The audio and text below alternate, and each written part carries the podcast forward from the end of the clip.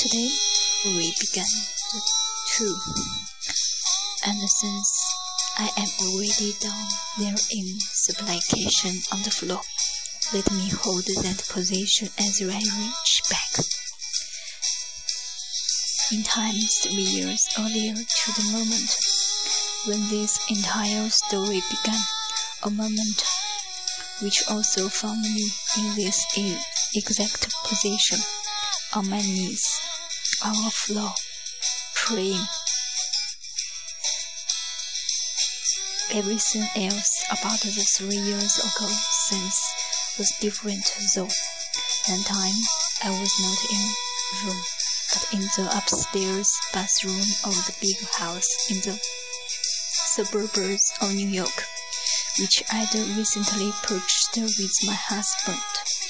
It was a cold November Around three o'clock in the morning, my husband was sleeping in our bed.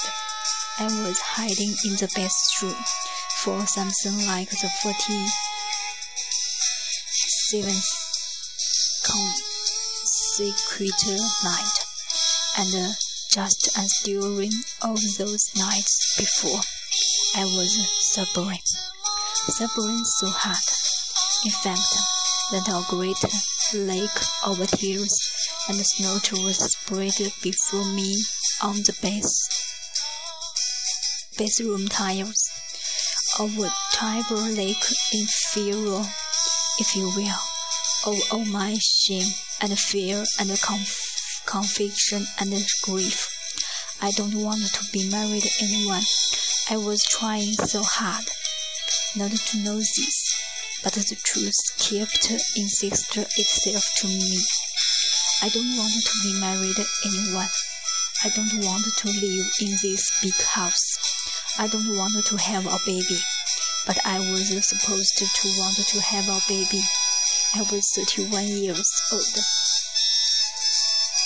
My husband and I, who had been together for eight years, married for six, had built our entire entire life around the common expect, expectation that after passing the doddering old age of 30, I would want to settle down and have children. By then, we mutually anticipate I would have grown weary of traveling and would be happy to live in a big, easy household full of children and homemade quills, with a garden in the backyard and a cozy steel building on the stove, stove top. The fact that this was a fairly accurate portrait of my own mother is a quick indicator of how difficult it was, was for me to tell the difference between myself and the powerful woman who had raised me.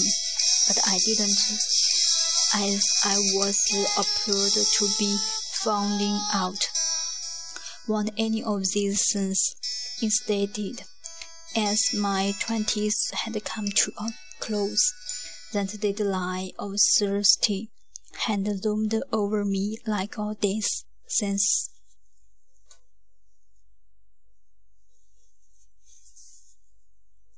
And uh, I discovered that I did not want to be pregnant. I kept waiting to want to have a baby, but it didn't happen.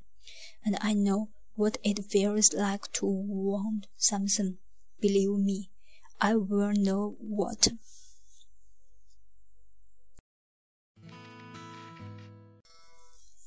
And I know what it feels like to want something. Believe me, I will know what desire feels like. But it wasn't there. Moreover, I couldn't stop thinking about what my sister had said to me once as she was breastfeeding her firstborn. Having a baby is like getting a tobacco on your face. You really need to be certain it's what you want before you commit. How could I turn back now? The, everything was in place. This was supposed to be the year. In fact, we'd been trying to get pregnant for a few months already, but nothing had happened, aside from the fact that in an almost strict monkey of pregnancy, I was experiencing physical-somatic morning sickness, nervously throwing up my breakfast every day. And every month, when I go to my period, I found I would find myself whispering forties in the bathroom. Thank you, thank you, thank you, thank you, thank you for giving me one more moment to live.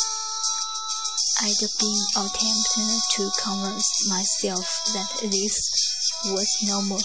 A woman must feel this way when they are trying to get pregnant. I had decided ambivalent was the word I used. A one much more accurate description. Utterly, utterly consumed with dread, I was trying to convince myself that my feelings were customary, despite all evidence to the contrary, such as the quickness I'd drawn into last week, who'd just discovered that she was pregnant for the first time. After spending two years and obtaining with some exhaustive treatments, she was ecstatic she had wanted to be a mother forever, she told me. She admitted she'd been secured buying baby clothes for years and hiding them under the bed, where her husband couldn't find them. I saw the joy in her face and I recognized it. This was the ex exact joy my own face and hand reaction last spring the day I discovered that the magazine I worked for was going to send me on a assignment to New Zealand to write an article about the search for guarantor secured. And I thought, until I can feel as excited about having a baby as I felt about going to New Zealand to search for giant weird. I couldn't have a baby. I don't want to be married anyone anymore. In daylight hours, I refused that thought, but at night it could consume me. What are a catastrophe! For how could I be such a criminal joke as to persist this deep into our marriage? only to leave it. We'd only just bought this house a year ago.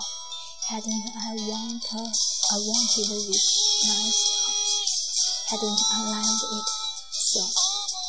Why was I haunting its halls every night oh, now, howling like an idiot?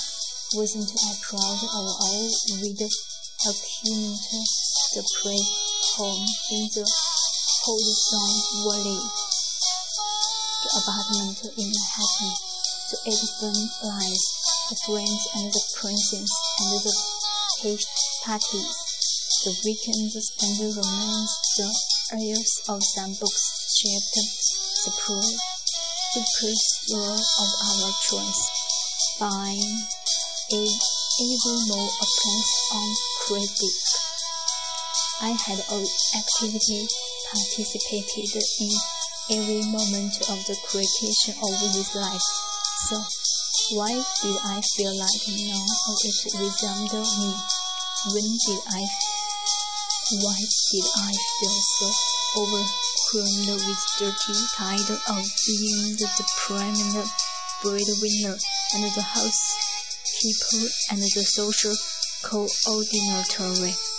and the dog walked, and the wife, and the son, the soon-to-be mother, and somewhere in my stone moments, alright, I don't want to be married anymore. My husband was sleeping in the other room, in our bed. I equal parts loved him and could not stand him. I couldn't wake him to share in my distress. What would be the point? He'd already been watching me for about four months now, watching me behave like a mad woman. We both agreed on that word and I only exulted him.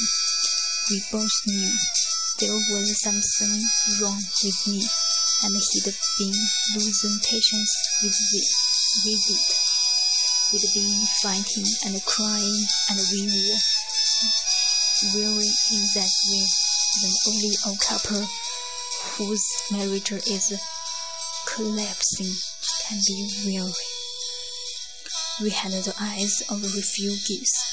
The meanings, the many reasons I didn't want to be this man's wife anymore are too personal and too sad to share here. Much of it had to do with my problems, problems.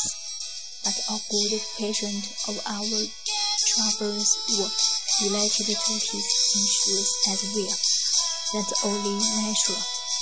There are always two fingers in a marriage. After all, two roads, two opinions, two conflicting sets of desires, desires and limitations. But I don't think it's appropriate for me to discuss this his influence in my book. Nor would I ask anyone to believe that I am capable of reporting or unfaithful um, version of our story, and therefore the chronicle of our manager's failure will remain untold here. I also will not discuss here all the reasons why I did still want to be his wife. Oh, oh, his wonderfulness. Oh, why I loved him and why I had married him and why I was unable to imagine life without him.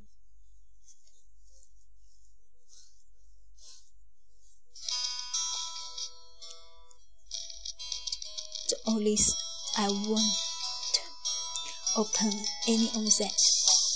Let it be sufficient to see that on this night he will steal my lighthouse and my old brothers in equal measure.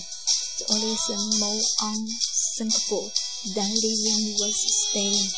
The only thing more impossible than staying was living. I didn't want to destroy anything or anybody. I just wanted to sleep quietly out of the back door without causing any fuss or con concreteness. The note stopped running until I reached Greenland. This part of my story is not a happy one, I know, but I share it here because something was about to occur on that bathroom floor that would change ever the position of my life, almost like one of those crazy stories called super events when a planet flaps over in outer space for no reason whatever whatsoever and its mortal career shifts, relocating its poles and altering its shape ridiculously, such that, that the whole mass of the planet suddenly became oblong instead of a sphere, some, something like that. What happened was that I started to pray, you know, like to God. Now, the part, the part two is finished. 呃，今天呢读的还是不是很顺利，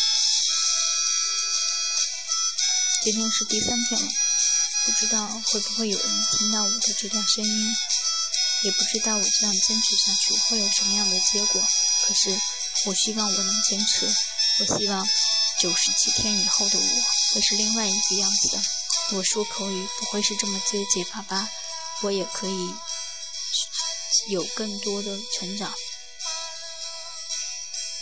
不知道有人可以和我互动吗？